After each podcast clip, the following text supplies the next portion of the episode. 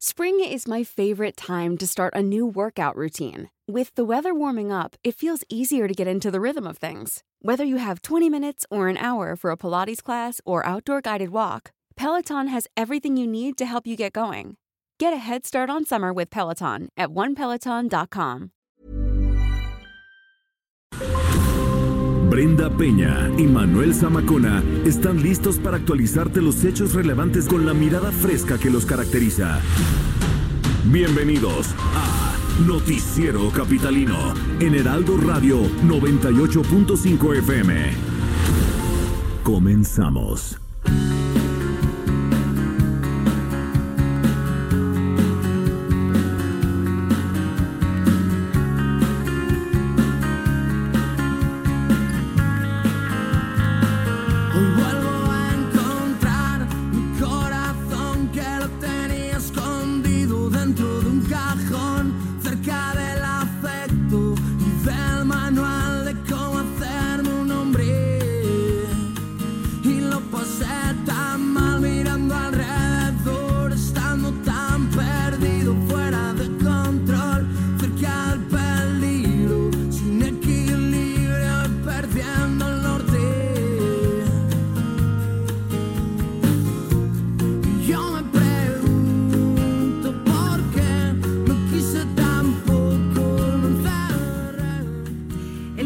Loco fue un grupo español dedicado al pop rock que se creó en 1994, altamente influenciados por grupos españoles de la década de los 80. Con eh, cinco producciones en su haber y ventas de más de un millón de ellos, El Canto del Loco se convirtió en uno de los grupos más importantes de España. Pero la actividad musical de esta banda se extendió hasta la primera década del nuevo milenio, pues lo que escuchamos es parte del disco del 2008, llamado Personas, y el tema se titula Un millón de cicatrices.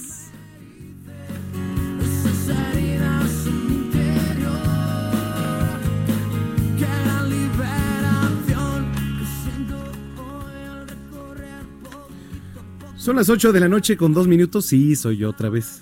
Soy yo otra vez. Estamos trabajando Ya- en el presupuesto Ya, del- exacto. Ya me quité un poquito Estamos viendo firmar con el mood serio. Ya me sacudí el mood serio. Llámese Ah, Jesús Martín Mendoza. Ah, ¿ese era el mood serio? Era el mood serio. El mood serio era. Jesús Martín Mendoza. 9, 8, 5. Bienvenidos al Heraldo Radio. Pero ya, ya me quité eso porque ¿Sabes ya. qué? Si yo fuera Jesús Martín, no permitiría que hicieras eso. Pero ¿por qué? Pero así le hacen. No, porque no. Es su esencia, es su esencia. Pero ahora estamos en el Noticiero Capitalino. Así es. Y bienvenidos en esta noche de martes 19 de noviembre del año 2019, en víspera de mm, un año más conmemorativo de la Revolución Ah, Mexicana. claro, en vísperas. ¿En víspera? En vísperas. Ya andaban ¿Qué Zapata y Francisco Villa ya ahí. Ah, sí. No, dije en vísperas. dije en No, vísperas. ya andaban preparando todo hace 109 años. Oye, mañana vas a andar por ahí. Mañana voy a andar por ahí en el Zócalo Capitalino. ¿Y de qué la vas a hacer o qué? Este. ¿De, qué, la de qué te vas a que dizque disfrazar? de conductora. Ah, dice, reportera, conductora, reportera ¿no? conductora, a ver Ajá. No, vamos a estar por allá, les vamos a estar contando cómo, cómo están las cosas. Va a ser muy interesante porque va a haber recreaciones de varias partes de la, revo- eh, la revolución, de la historia, Sí. por supuesto. Es la primera vez que se hace algo así, es la primera vez que no es un desfile deportivo. ¿No? Como se acostumbraba, y creo que vale mucho la pena darle la oportunidad a todo lo que se ha venido preparando desde hace mucho tiempo. Hay que decirlo, Andrés Manuel López Obrador está muy emocionado con este evento, ¿eh? Y está, y está lista ya la locomotora La Petra. Petra. Está lista la Petra es allá en la plancha. interesante la historia de esa locomotora. Sí, Le y además- así en referencia a una Adelita o una guerrera que justamente se hizo pasar por un varón para poder pelear en la revolución. Y que además dicen que si vas pasando por ahí, eh, sí te recrea Sí. a, a los anales de la historia. Imagínate nada más. ¿Ves? Ahí mañana me mandas fotos, ¿no? Mañana te mandaré fotos y por supuesto que vamos a estar estarles contando cómo están las cosas por allá. Bueno, bienvenidos al Noticiero Capitalino. Está usted escuchando el Heraldo Radio 98.5 a través de esta frecuencia y nuestras redes sociales para que se pongan en contacto. Arroba el Heraldo-MX Arroba Bren-Penabello. y arroba Zamacona al aire. 8 con 4, comenzamos.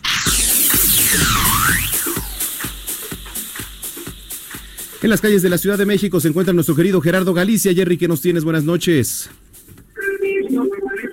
Noche, en la zona centro de la capital, el sonido, el sonido el Zócalo está a tope, prácticamente las cientos y personas que están disfrutando precisamente de Doña Petra deben cubrirse los oídos por las pruebas de sonido que se están realizando frente a Palacio Nacional. Hay reducción de carriles en el Zócalo, hay que tomarlo en cuenta, muchísimos trabajadores afinando detalles, colocando gradas para el desfile y las representaciones del 20 de noviembre, así que si van a utilizar el circuito del Zócalo, háganlo con mucha precaución. Y por lo pronto. Gracias, Jerry, estamos pendientes. Buenas noches. Vamos a otro punto de la capital, vamos a las calles de la Ciudad de México. Alan Rodríguez se encuentra en Marina Nacional. ¿Qué nos tienes, Alan?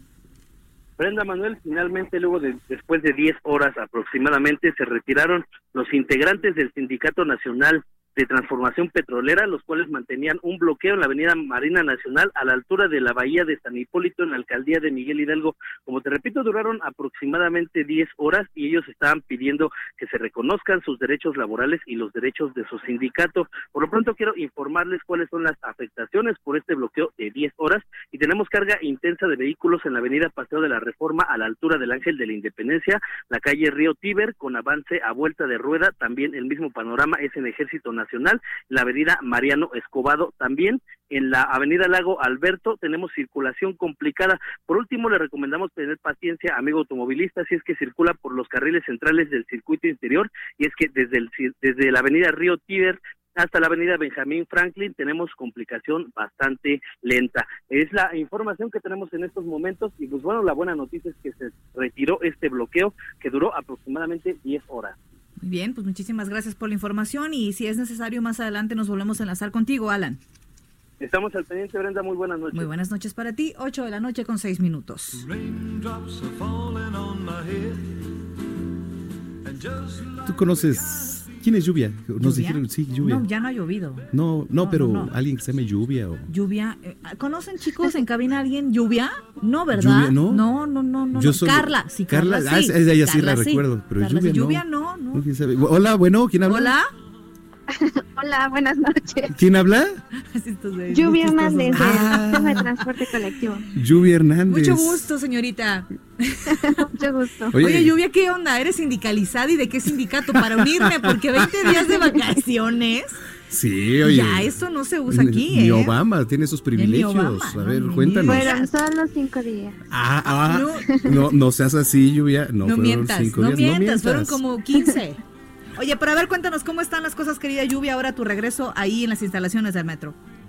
Sí, claro, pues miren, este martes la red no presenta afectaciones ni contratiempos y los trenes tienen un avance continuo. No se registra lluvia, sin embargo la afluencia es alta y los trenes vacíos se envían a las estaciones más concurridas. Pino Suárez, San Lázaro, Zapata y Guerrero son algunas de ellas.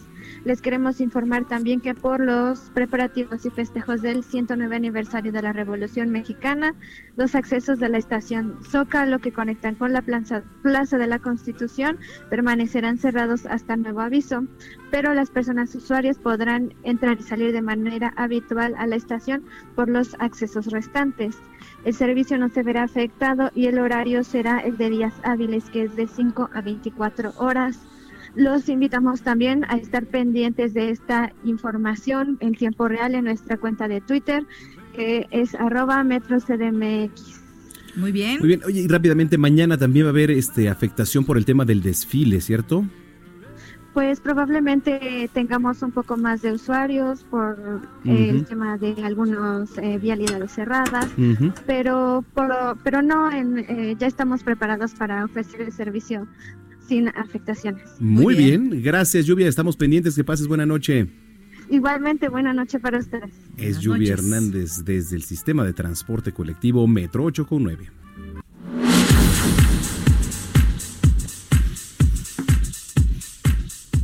Bueno, pues eh, le damos la más cordial bienvenida aquí en el estudio del Heraldo Radio del Noticiero Capitalino al diputado José Luis Rodríguez Díaz de León, vicecoordinador de Morena en el Congreso local, para platicar, por supuesto, de varios temas. Diputado, nuevamente bienvenido. ¿Qué tal? ¿Cómo están? Me da mucho gusto poder saludarles y compartir con su auditorio. Bienvenido, diputado. Gracias, qué amables. Bueno, vaya sin fin de temas, ¿eh? De, que, podemos hablar en, el tema del Congreso local. Son varios, pero ¿qué le parece si vamos por puntos? ¿no? vamos a, tratar de desglosar eh, varios puntos y si le parece iniciamos con la iniciativa para reformar la ley de comedores sociales en materia de, violencia contra la mujer.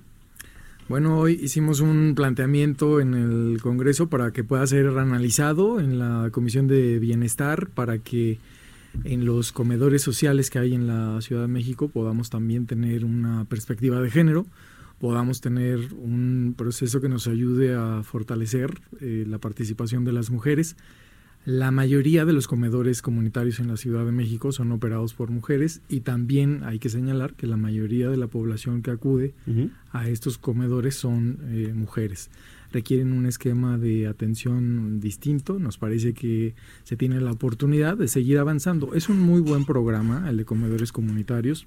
Ha tenido resultados positivos a, través de su instrumentación, de su implementación.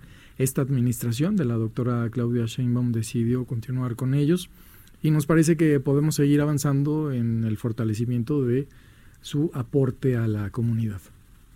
¿Cuál es la ventaja de contar con este tipo de comedores? Había por ahí también propuestas de que se quitaran o de que pudieran sustituirse con otro tipo de servicio, pero al final de cuentas, ¿cuáles son las bondades de recibir esta, esta, este apoyo de los comedores? Es innegable que hay una necesidad eh, de distintas características en la Ciudad de México. Hay zonas que tienen un nivel de pobreza realmente alto y el tema de los alimentos, por supuesto que brinda una oportunidad para las familias que tienen los menores ingresos.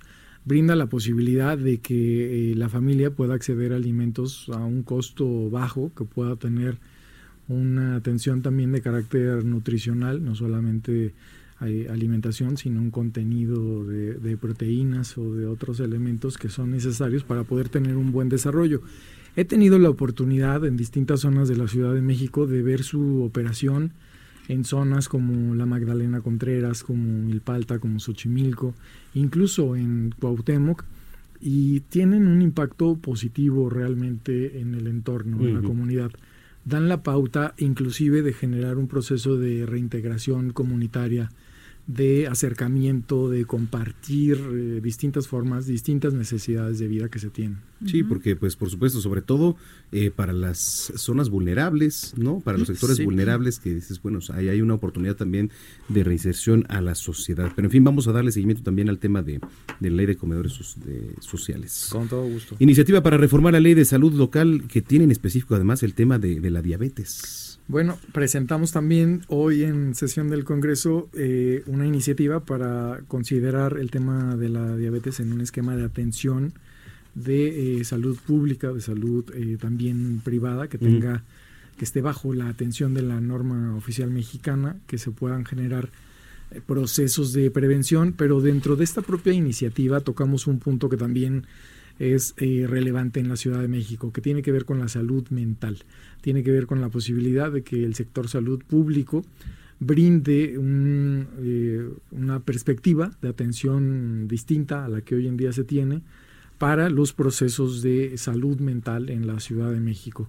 El constante estrés bajo el que vivimos, los niveles de desigualdad, distintos factores y elementos trastocan, por supuesto que la estabilidad emocional de quienes habitamos esta ciudad y requerimos dimensionar de manera distinta todo el proceso de atención del sector salud eh, público para poder atender de mejor manera estos dos temas. El tema de la diabetes, que tiene índices enormes estadísticas aquí en, en, nuestro país, en nuestra ciudad y en el mundo entero. ¿no? ¿Cómo atender desde la legislación este problema de la diabetes, porque podremos adjudicárselo únicamente al sector salud, ¿no? Ay, bueno, eso es campaña de salud y prevenir, y, pero ¿cómo desde la legislación podemos tomar medidas? Sí, pues la legislación nos da la pauta para poder generar justamente procesos de cambio cultural.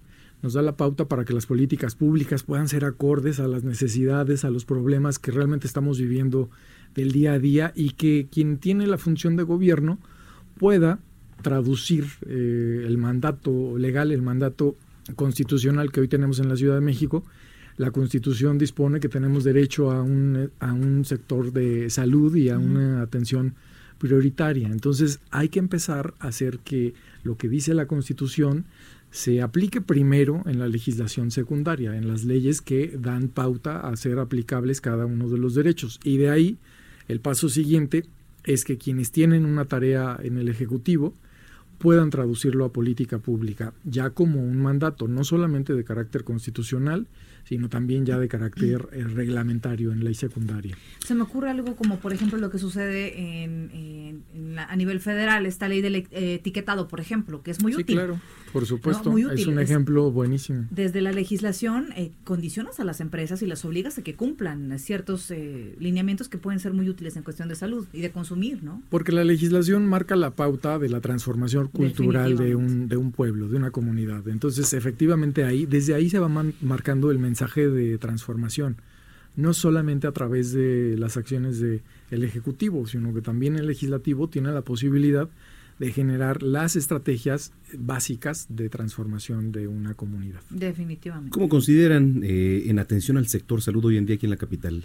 Bueno, tenemos necesidades realmente innegables, es una de las prioridades. Me parece que eh, la jefa de gobierno de la Ciudad de México ha hecho un reconocimiento desde el principio que el sector salud requiere atención, requiere inversión y requiere la posibilidad de canalizar recursos públicos. No podemos hablar de políticas públicas exitosas si no van acompañadas de presupuesto. Todo tiene está relacionado y tiene que ver con la posibilidad de generar mejores condiciones en los hospitales públicos de la ciudad. Hoy están puestos en marcha ya la construcción de hospitales en eh, Topilejo. Está el proyecto para arrancar en el mes de enero también de un hospital en Coajimalpa y poder empezar a ampliar la cobertura de atención en materia de salud de esta ciudad, que es innegable que no cubre hoy en día las necesidades que aquí tenemos. Sí, por supuesto. Y en varias partes del país. Sin duda. En varias partes del país. En varias partes del país, sí, efectivamente. Eh, bueno, estos, eh, se, estas iniciativas se han presentado ya en el Congreso local. Si le parece, diputado, vamos a entrar también a temas de, consideración, ¿no? Que se están discutiendo ahí en el Congreso y que son, pues, eh, la verdad, de em, polémica, sobre todo. Uno, la ley Olimpia, que bueno, esto no me parece tanto tema de polémica, pero es necesario pues eh, resaltar lo que tiene que ver con el ciberacoso y en, mayor, en mayormente a la mujer.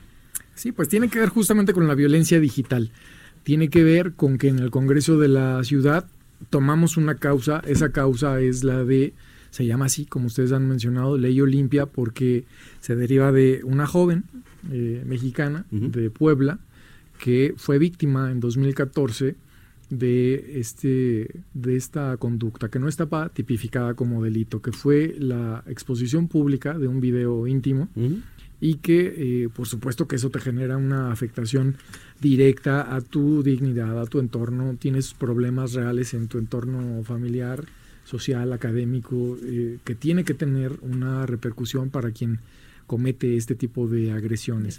Cuando ella es víctima de esta conducta, decide acudir, eh, tomar fuerza, acudir al Ministerio Público y en el Ministerio Público le dicen eso no es delito. No te puedo tomar, no te puedo atender porque eso no constituye ningún delito. Y fíjense que es algo muy interesante porque ella decide eh, no quedarse ahí, decide convertirlo en una causa y emprender un movimiento a nivel nacional.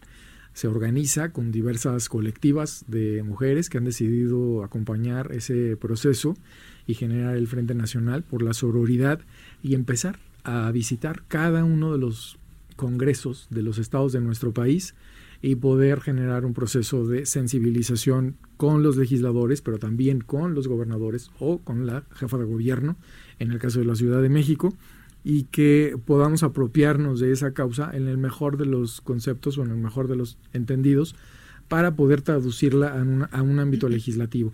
Aquí en el Congreso Capitalino, esta iniciativa ha sido respaldada por 36 legisladoras, que legisladoras y legisladores que decidimos presentarla como propia para que no tuviera que correr el proceso de una iniciativa ciudadana que requiere eh, recabar firmas y demás.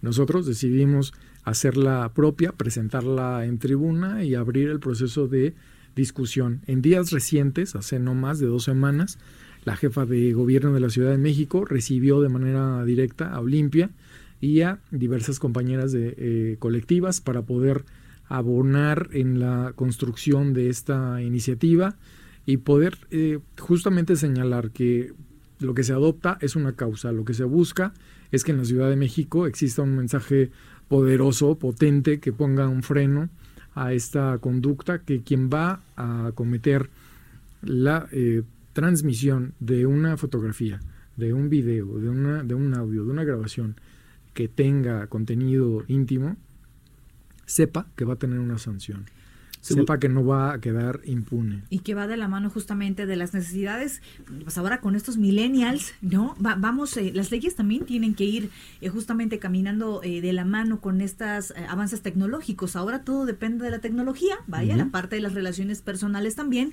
pero es importante que sepamos que eso también tiene reglas. Sí, eso tiene, eso tiene que tener reglas y consecuencias. Por supuesto que estamos a favor, no estamos en una conducta de sancionar la posibilidad que tenemos todas y todos de compartir lo que nosotros decidimos compartir eh, en parte o completo o como se considere de eh, nuestra intimidad con alguien, pero ese alguien no tiene derecho a hacerlo público. ese alguien no tiene derecho a explotarte, a extorsionarte o eh, a estarte amenazando con la difusión pública de lo que tú decidiste mandarle. Así es de que todos tenemos derecho a hacerlo, efectivamente, la tecnología avanza, eh, las redes por supuesto que juegan un papel fundamental, pero tiene que haber límites, tiene que haber reglas y esas reglas tienen que ver con la posibilidad de que en esta ciudad eso sea considerado como delito y que quien lo va a hacer sepa que hay consecuencias. Lo principal sería entonces tipificar esto como delito. Tipificarlo como delito y además integrarlo como una modalidad de violencia en la ley de general en la ley de acceso de las mujeres a una vida libre de violencia en la Ciudad de México para que la violencia digital quede tipificada como tal, como violencia y en el Código Penal que se sepa que existe una proyección de sanción que va de los eh, cuatro a los ocho años de prisión y que tiene agravantes. Esas agravantes tienen que ver con que eh, la persona víctima pueda ser menor de edad o que tengas una relación de afectividad con alguien y ese alguien decida hacer la difusión de tu imagen o que sea difundida por una persona que forma parte de los cuerpos de, de seguridad o de procuración de justicia de nuestra ciudad. Entonces, sí es importante generar un mensaje. La ley, como decíamos al inicio de esta charla, tiene que ajustarse a la realidad, al entorno, a la dinámica. Vivimos en una ciudad con una permanente evolución, una dinámica permanente y en consecuencia eso te obliga a que las leyes también tienen que estarse ajustando a las realidades que tenemos. Y dejamos esta última para el final, porque seguramente es la que va a causar más polémica y yo le invito a que participe en las redes sociales con nosotros. Es un tema muy importante. Arroba el heraldo-mx, tus redes sociales, querida Bren. Arroba Bren-penabello. Estoy viendo justamente que ya nos escriben en Twitter, que están justamente escuchándonos. Y ha causado reacción esta parte eh, de sancionar el sexting, que también le pueden llamar de esa forma, están a favor de eso. Dicen que hace falta una regulación en ese tema. Y es que sí, ¿eh? Se usaba luego como eh, carne de cañón, ¿no? Sí, claro. O si no haces esto, acuérdate que tengo esta imagen tuya y, no se vale. No se vale porque uno la comparte en el mejor de los ánimos. Uno la comparte con la finalidad de eh, compartir con otra persona y eh, esa otra persona. Pero es algo íntimo. Sí, es algo íntimo. Pero más allá, no, no piensan en, en, el, en el eco que puede tener en tu familia, en tus hijos, en eh, tu actual tu pareja. Entorno laboral, todo. Y, nadie merece eso, ¿eh? No importa lo que, el tipo de persona que seas, nadie merece ese tipo de exhibición. Te arruina la vida. Definitivamente. Totalmente. La última la dejamos al final. Esa es buenísima. Para participar en redes sociales. Y déjeme lo pongo en contexto un poco para poder eh, abondar en esto. Las Comisiones Unidas de Administración y Procuración de Justicia aquí en el Congreso local ya aprobaron el dictamen que permite, escuche usted bien, permite a los niños, a las niñas y adolescentes elegir su nombre y su género. ¿Qué quiere decir esto? ¿No? O sea, porque, a ver, ahora se está diciendo que, podrían incluso ser acompañados de quien ejerza la, patria protestad, ¿no? La tutela o en su caso que se designe alguien de confianza, de preferencia familiar como persona representante para este procedimiento. ¿Hasta qué punto un niño, un menor de edad, yo no me imagino un niño de tres años, cuatro quizá, diciendo, oyendo decir, no, es que yo soy niña, o una niña diciendo, quiero ser niño.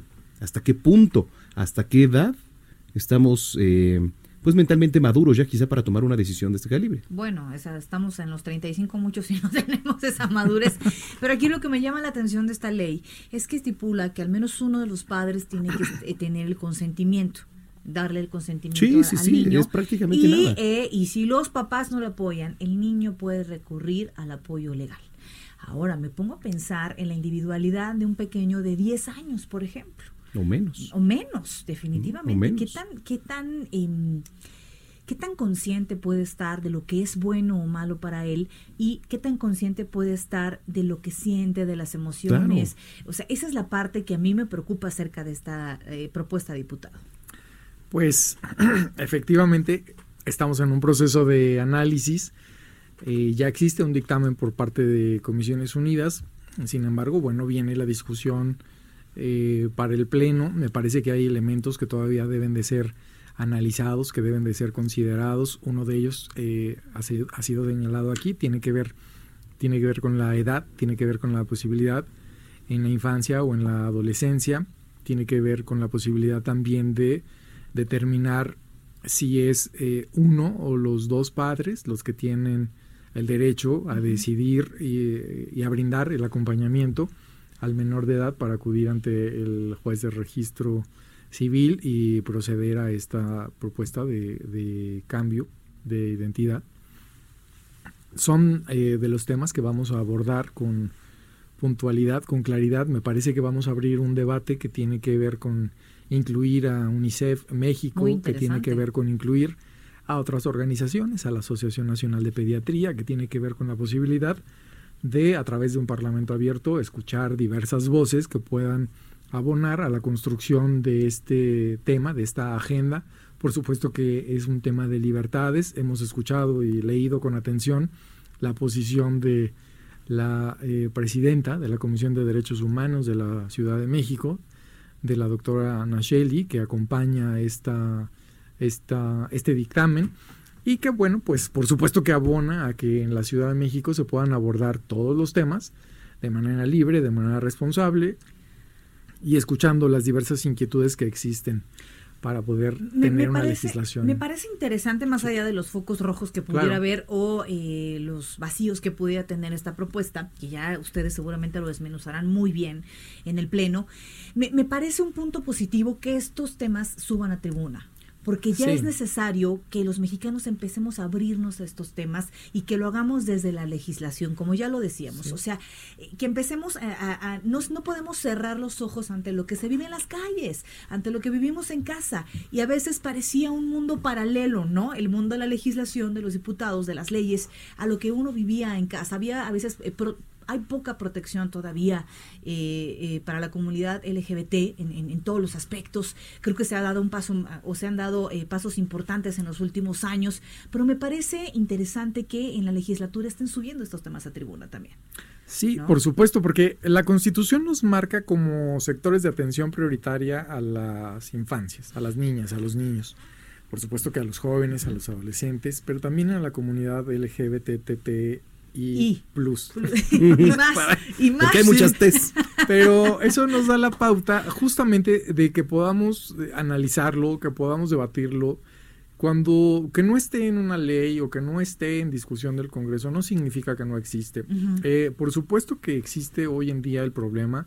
Hay padres de familia que se han enfrentado al rechazo de eh, los jueces de registro civil para no realizar los procedimientos de cambio, aun cuando ellos acompañan este procedimiento. Entonces nos parece que es importante que se pueda abrir el debate y que el debate nos lleve que a través de la generación de conocimiento, a través de la discusión de ideas, podamos abordar los temas de manera libre, abonando al, al avance de nuestra ciudad. Son temas que por supuesto que están en cada una de, de las colonias, de los pueblos, de nuestros barrios, en el ámbito familiar o en el ámbito de las amigas, de los amigos.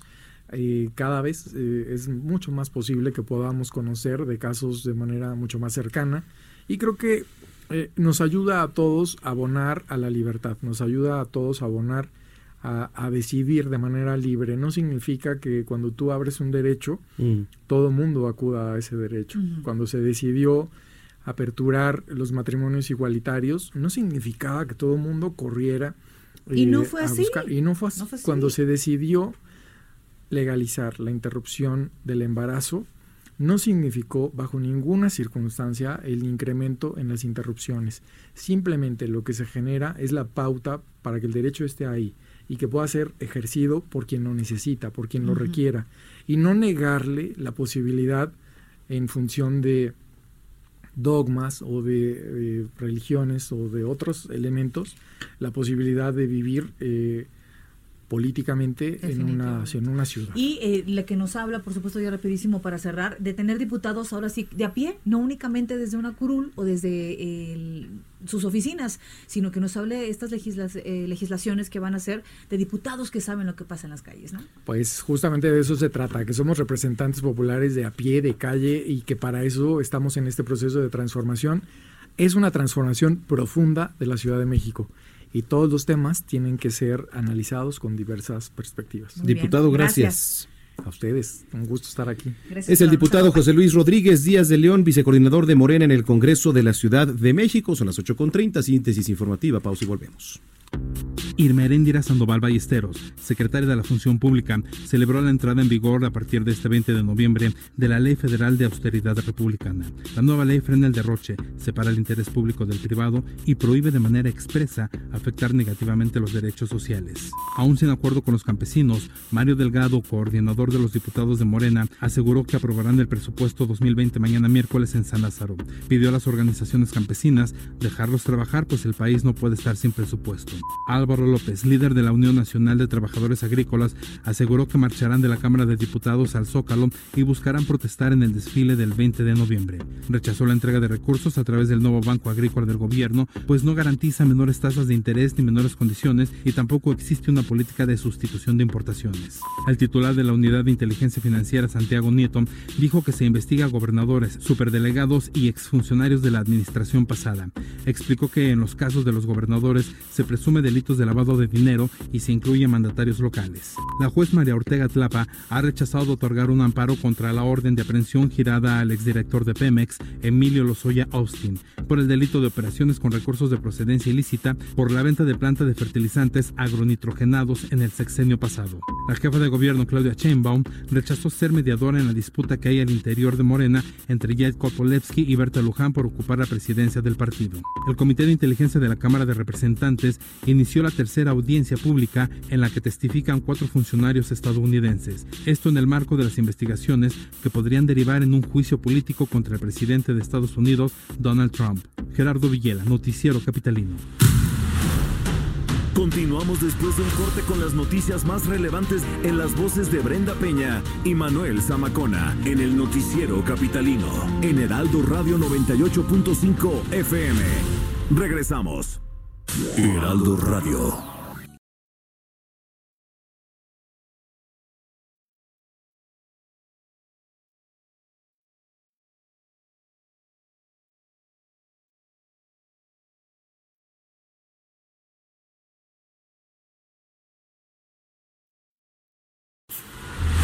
Regresamos con Brenda Peña y Manuel Zamacona al noticiero capitalino en Heraldo Radio 98.5 FM.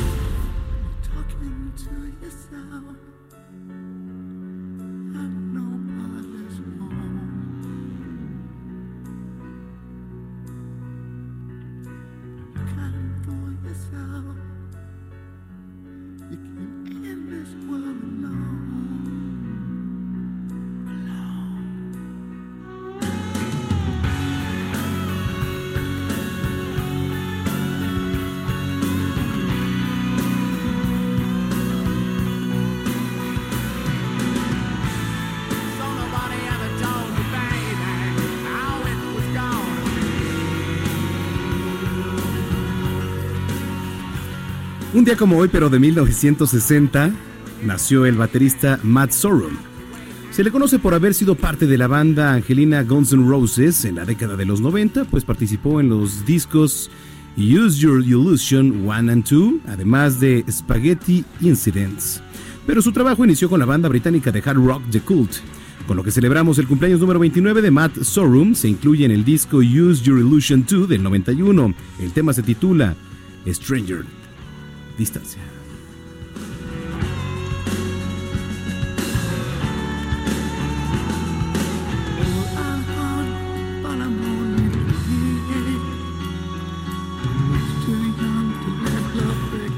Perdón, dije 29 años, pero fue un error de guion, la verdad, ¿eh? Fue un error de mi querido Jerry, porque acá yo no sabía ni pío de la biografía. o sea, Esas la son verdad. cosas que solo Gerardo son sabe. cosas que en esta música solo, nuestro. En su haber tiene ahí. Es correcto, es un experto en música. Ahora sí se le fue. Solo por eso todo el resto de la semana vamos a poner nuestras rolas, ¿te eh, parece? me parece increíblemente esa idea, mira. Mira, ya estoy diciendo que hasta crees. Este, ¿qué, qué pondremos? ¿Qué, qué, pues, te gusta para mañana? Valentín Elizalde. ¿no? ¿No? Este, eh, ¿Qué más? Eh, Daddy Yankee. Eh, Maluma Baby. Maluma Baby. ¿Te parece bien? Los grandes del Pardito. Ah. Julio Preciado. Los grandes del Pardito. Los Acosta. Sergio Vega y su chaca. no. ¿No? los temerarios. Los temerarios, fíjate. ah. Grupo indio, oye, de eso los de bookies, los bookies. Alicia Villarreal. No, ya cállate.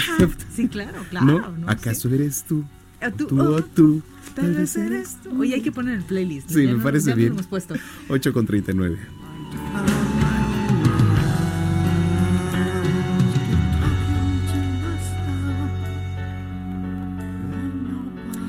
Oiga, eh, ya le decíamos que hoy se conmemora el Día Internacional del Hombre. Felicidades, por supuesto, para todos los hombres que conforman, bueno, todos aquí, ah, no, mi querida Erika. No, a ver, espérame. Aquí nos dan regalos, ah, solo felicitaciones. Ah, no quiero Existen varias teorías acerca de este origen. Algunos lo atribuyen a Thomas Webster, eh, profesor de la Universidad de Missouri, Kansas, quien estableciera en 1992 este día, aunque se popularizó a nivel mundial hasta 1999. Otras versiones dicen que esta fecha nació por iniciativa del Comité Internacional del Hombre, eh, iniciada en Trinidad y Tobago, con el fin de destacar el rol positivo y las eh, contribuciones del género masculino a la sociedad. Lo que es una realidad es que el Día Internacional del Hombre aún no está reconocido oficialmente, ni es un evento masivo en el calendario, como el Día Internacional de la Mujer, por ejemplo, que es en marzo.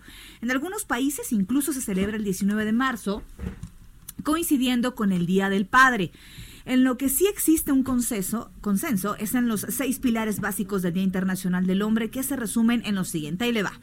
Promover eh, modelos masculinos positivos y más normalizados que no aspiren a mirarse como modelos de gran fama, sino como hombres trabajadores con una vida digna y honrada. Es el número uno. Número dos, celebrar las contribuciones del hombre a la sociedad, a la familia, cuidado de los hijos y al medio ambiente.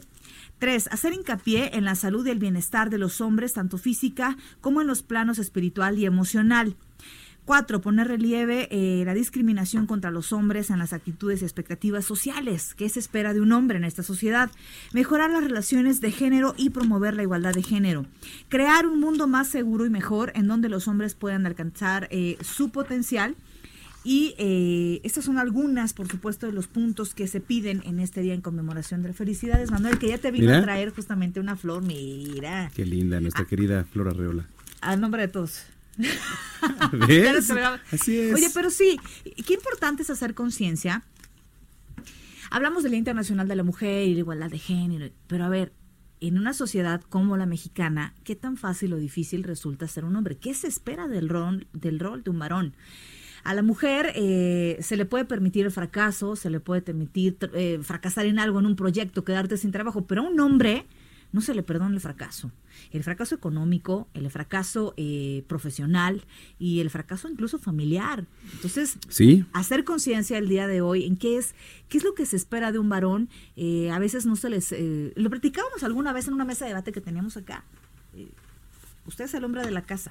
¿No? Desde pequeños luego se les va inculcando esa parte. Creo que es eh, momento para platicar en familia acerca de este tipo de roles y sensibilizarnos también por las necesidades que ustedes tienen. Muy bien. Felicidades, Manuel. ¿Tú, tú, tú lloras, Manuel? Tú sí lloras y manifiestas emoción y es raro, es raro la verdad, pero sí, sí. Pero más berrinche que otra cosa, ¿no? Exactamente, exactamente. Un abrazo para todos los caballeros y para todos los niños que nos escuchan. 8 de la noche con 42 minutos. Pues no, muchas gracias a nuestra querida Flora Arreola. Dame mi rosa, por favor. La voy a mirar. también para Jerry. Gracias también a mi querido Jerry nos Gracias, gracias, querida Flor. Ya 35 años se cumplen de la tragedia de San Juanico. Vamos a recordarlo con nuestra producción. 19 de noviembre. 1984. 5 de la mañana con 35 minutos.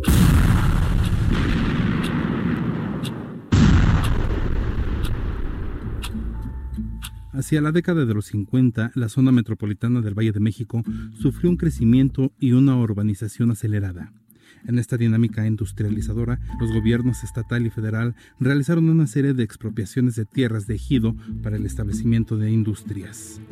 En el caso de San Juanico fue en 1959 cuando se hizo lo propio en beneficio de Pemex con el fin de establecer una planta que procesara gas licuado de petróleo proveniente de distintas refinerías del país. La primera planta de la paraestatal con capacidad para 16 millones de metros cúbicos de gas LP fue inaugurada en 1961.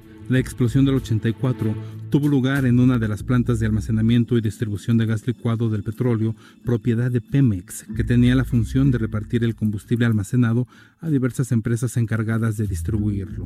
El origen de la catástrofe ocurrió alrededor de las cinco y media de la mañana, cuando se suscitó la ruptura de una tubería de 20 centímetros de diámetro que transportaba gas LP desde tres refinerías diferentes hasta la planta de almacenamiento cerca de los parques de tanques, estaban compuestos por seis esferas y 48 cilindros de diferentes capacidades.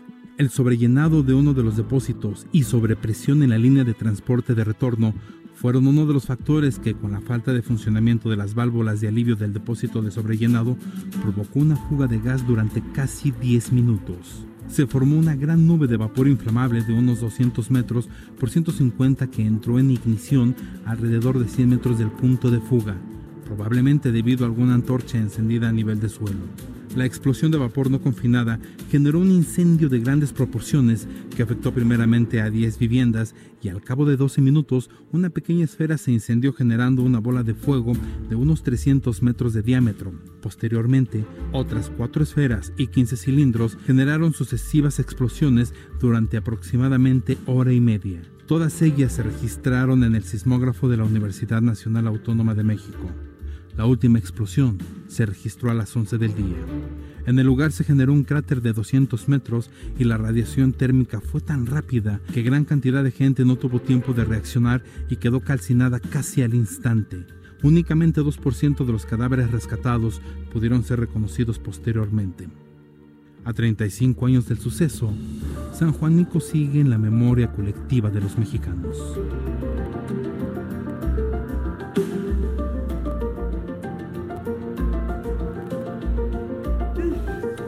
Vamos a más información. Tras obtener la reelección, Enrique Graue rindió protesta como segundo en su segundo periodo 2019-2023, esto como rector de la Universidad Nacional Autónoma de México.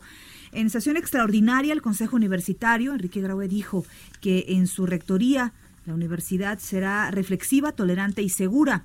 La antigua Escuela de Medicina dijo que los grupos violentos que se infiltran en la UNAM tienen que ser denunciados para que puedan ser sancionados. Vamos a ver qué dijo. Reitero el llamado a toda la comunidad universitaria para que unida, por encima de nuestra pluralidad y diversidad, rechacemos enérgicamente la violencia, la sinrazón y las ominosas provocaciones que fechas recientes hemos sufrido. A todos nos ofenden y nos lastiman. La rectoría a mi cargo seguirá siendo sensata y prudente, pero no es ni será conformista o indiferente. No me intimidan las amenazas y se actuará en consecuencia a los ultrajes sufridos. A ello me comprometo. Enfatizó que es inaceptable que las eh, universitarias sean acosadas o violentadas en su integridad y señaló que se ha avanzado en el protocolo para la atención de casos de violencia de género y se han impuesto ya sanciones expulsando eh, o reincidido a los agresores. 8 de la noche con 47 minutos.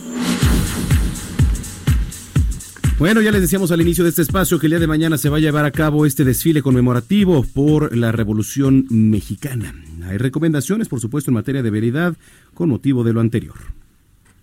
La Secretaría de Seguridad Ciudadana participará en el dispositivo de seguridad y vialidad en torno al desfile conmemorativo del 109 aniversario de la Revolución Mexicana este 20 de noviembre. Se desplegará en calles del centro histórico y en toda la extensión de la ruta de desfile para realizar acciones preventivas y de vialidad con el objetivo de preservar el orden, prevenir la comisión de hechos delictivos y agilizar la vialidad en el perímetro para evitar congestionamientos durante el evento. La ruta que seguirá el desfile iniciará en Avenida José María Pino Suárez, Plaza de la Constitución, 5 de Mayo, Eje Central Lázaro Cárdenas, Avenida Juárez, Avenida Paseo de la Reforma al Poniente, Lieja para arribar al Campo Marte. Por ello, la Secretaría de Seguridad Ciudadana invita a los automovilistas a evitar circular durante la mañana por arterias como 20 de noviembre, Pino Suárez, José María Izazaga, 5 de febrero, Moneda, así como de Avenida Circunvalación a Plaza de la Constitución, Francisco y Madero y Seminario, las cuales serán cerradas a la circulación vehicular. En un comunicado, la Secretaría de Seguridad Ciudadana recomendó a los automovilistas las siguientes alternativas viales.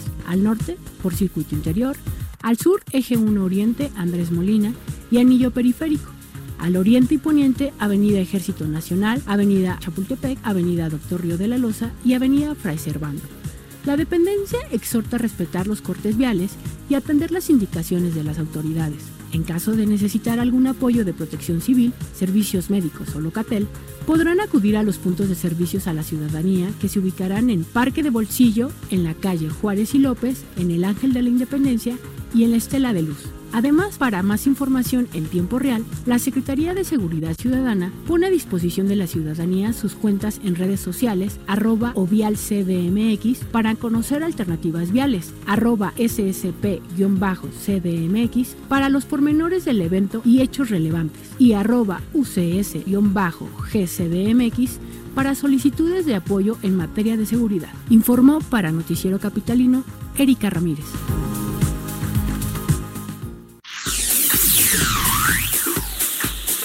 Bueno, pues eh, después, después de 22 años, iniciaron ya operaciones nuevos trolebuses aquí en la Ciudad de México. Tras una licitación pública internacional supervisada por la Oficina de las Naciones Unidas de Servicios para Proyectos en México, la empresa china Yutong celebró el contrato para la venta de cada unidad en 7.1 millones de pesos por lo que se destinó pues una inversión de alrededor de 465 millones de pesos para la adquisición de las primeras 63 unidades. El titular del sistema de transportes eléctricos Guillermo Calderón señaló que estas unidades van a operar en eje central. Las pruebas preoperativas de 40 nuevos trolebuses han iniciado hoy y concluyen el 15 de diciembre después del banderazo de salida que dio la jefa de gobierno Claudia Sheinbaum.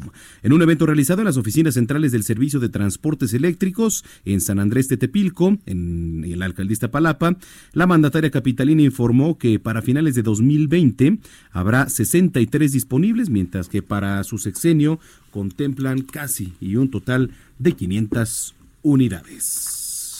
8,50. ¿Qué onda con tu grito, eh? eh? Es que no encontraba, no encontraba lo que sigue. No, es que nos traen. qué bárbaro. El Consejo Nacional para Prevenir la Discriminación, el CONAPRED, ya tiene una nueva titular, ¿eh? Se trata de Mónica eh, Macice quien fue designada directamente por el presidente de la República, Andrés Manuel López Obrador, y se va a desempeñar como presidenta a partir del día de hoy por un periodo de cuatro años. Mónica es licenciada en Ciencias Políticas y maestra en Sociología y política. Anteriormente se desempeñó como secretaria ejecutiva del Instituto Nacional de las Mujeres, el Mujeres. También ha ocupado cargos en el Instituto Nacional Electoral, la Suprema Corte de Justicia de la Nación y el Centro de Derechos Humanos, doctor Miguel Agustín Pro Juárez. Así que cuatro años estará al frente de esta institución. 8 de la noche con 51 minutos. Esto es lo que ha sido tendencia hoy en Twitter. ¿Ya las encontraste? Ya, caray. Oye, Jerry, ahora sí se pasó igual Orlando, ¿eh? No, bueno. Se pasaron, muchachos. Hoy se puso en tendencia en temas económicos de inversión extranjera directa, ya que la Secretaría de Economía reportó que entre enero y septiembre de 2019, la economía mexicana recibió 26.055.6 millones de dólares en inversión extranjera directa. Esto representa un aumento del 7.8% con respecto del mismo periodo que el año anterior. Siguiendo con temas económicos, se puso en tendencia la visita del primer ministro de Singapur, Lee Sein-gon, quien viene a fortalecer los lazos entre México y Singapur. Esta visita se da en momentos en que el país asiático está negociando un tratado de libre comercio con la Alianza del Pacífico integrado por México, Chile, Perú y Colombia. En temas internacionales está en trending topic el hashtag temblor ya que hace unas horas se reportó un fuerte temblor en Córdoba, Argentina y sus alrededores. El epicentro se registró en Mendoza, justo en el límite de dicha provincia, y San Luis tuvo, por cierto, magnitud de 6.3, según informó el Instituto Nacional de Prevención Sísmica. En otros temas, pamboleros pusieron en tendencia al entrenador argentino del Tottenham, Mauricio Pochettino, quien después de disputar la final de la UEFA Champions League, en junio de este año, el equipo inglés ha anunciado su destitución. Muy bien. Otro que se puso en tendencia fue el boxeador Sergei Kovalev, eh, quien confesó que la pelea que disputó con el Canelo Álvarez fue más un compromiso económico que deportivo, pues le ofrecieron una muy buena suma para subirse al ring, por lo que pese a que no estaban en condiciones de dar un buen combate, aceptó sin Mal pensarlo perdedor, dos no puede Ya, ser, caray. ya. ¿Saben qué? Ya vámonos. Oye, yo Eh, sigo enojado con la pista de hielo. ¿Cómo? Sigo enojado con la pista de hielo.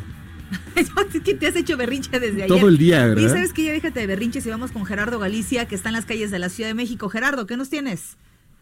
información, mi querida Brenda, Manuel, para quienes salen de la zona centro y se dirigen hacia el sur sobre la casada San Antonio Abad, se van a topar ya con abundante afluencia de vehículos, pero el avance es realmente rápido. Fácilmente pueden alcanzar una velocidad por arriba de los 50 o 60 kilómetros por hora, solo no hay que usar el acelerador. En el sentido opuesto, presenta similares condiciones. Todavía el desplazamiento que van a encontrar sobre la casada San Antonio Abad para quienes llegan al centro histórico es bastante aceptable y en estos momentos nos incorporamos al viaducto. Está completamente libre de Tlalpan hacia la zona del eje central. Pueden manejar sin mayor problema y en el sentido opuesto de lo más complicado, cruce con Tlalpan. En este punto sí van a avanzar casi a vuelta de la rueda. Por lo pronto, el reporte. Gracias, querido Gerardo, y un abrazo en este el Día del Hombre para ti. Abrazo. Felicidades. Antes no te cambiaron el nombre hoy, mi querido Ay, Jerry. ya cállate, vas. Ay, ya cállate. Ay, Ay, ¿Ves sí, cómo- así me tratan todos los días. Hoy también en el Día No del Hombre. mereces otro trato. Alan Rodríguez, ¿qué nos tienes? Brenda Manuel, muy buenas noches. Avenida de los Constituyentes, desde la Avenida del Bosque hasta el cruce con Paseo de la Reforma, se encuentra con avance a vuelta de rueda. En el sentido contrario, tenemos buen avance desde la zona de la carretera México-Toluca hacia el Lienzo Charro. Posteriormente se encontrará con un asentamiento que llega hasta superando el circuito interior. Y quiero recordarles que esta noche tenemos pues alta posibilidad de lluvia en la zona y bajas temperaturas en las zonas altas de la Ciudad de México, por lo cual les recomendamos circular con precaución y este se dirige hacia esta zona de la Ciudad de México. Por lo pronto, este es el reporte y le mantendremos informado. Gracias, Alan, que pases buena noche. Que no lo felicitaste, Alan, por el Día del Hombre. Hijo. Eh, Alan es un machín, un hombre. Oigan, qué machín, y qué, qué terrible, qué terrible palabra acabas de decir. ¿Qué? Machín, ¿qué es eso?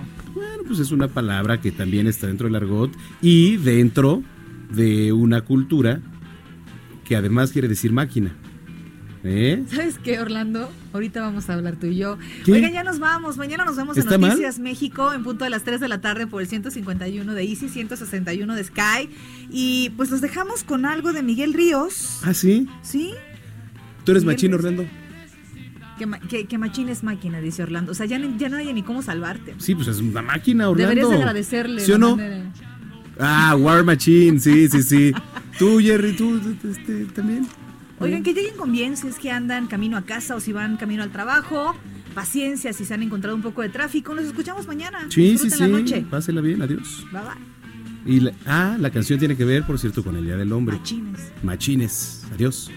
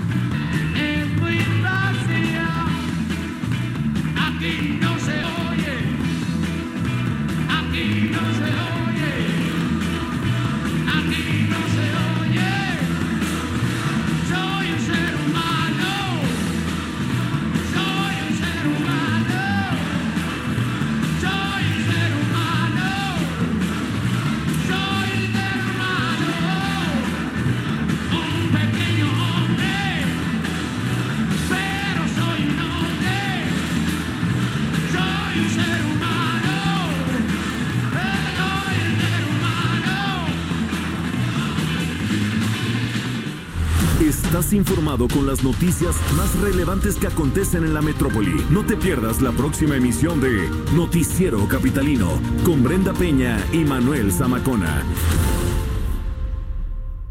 Heraldo Radio. Hey, folks, I'm Mark Marin from the WTF Podcast, and this episode is brought to you by Kleenex Ultra Soft Tissues your ally to help tackle your allergy symptoms this season. I love the change of seasons, but nobody loves pollen and all those other things floating in the air that make you sneeze during this nice weather. Kleenex Ultra Soft tissues are hypoallergenic and allergist approved. So fight back against watery eyes and runny noses without worrying about irritating your skin. For this allergy season, grab Kleenex and face allergies head on.